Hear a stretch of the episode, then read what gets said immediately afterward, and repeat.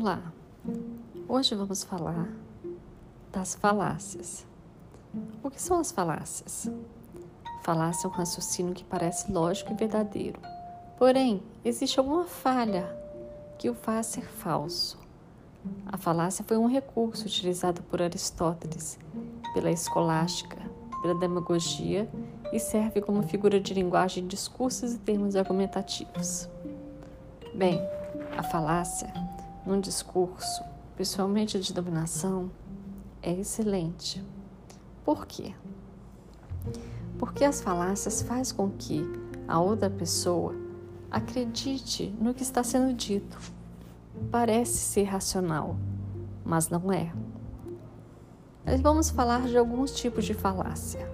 Por exemplo, o apelo à força. Consiste em ameaçar com consequências desagradáveis se não for aceita ou acatada a proposição apresentada. É uma técnica de dominação muito utilizada.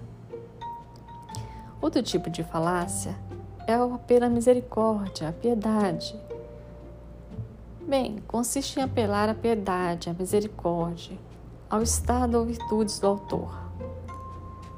Você pode dizer: não é possível que você não faça isso para o seu mestre. Seu mestre é tão bonzinho para você.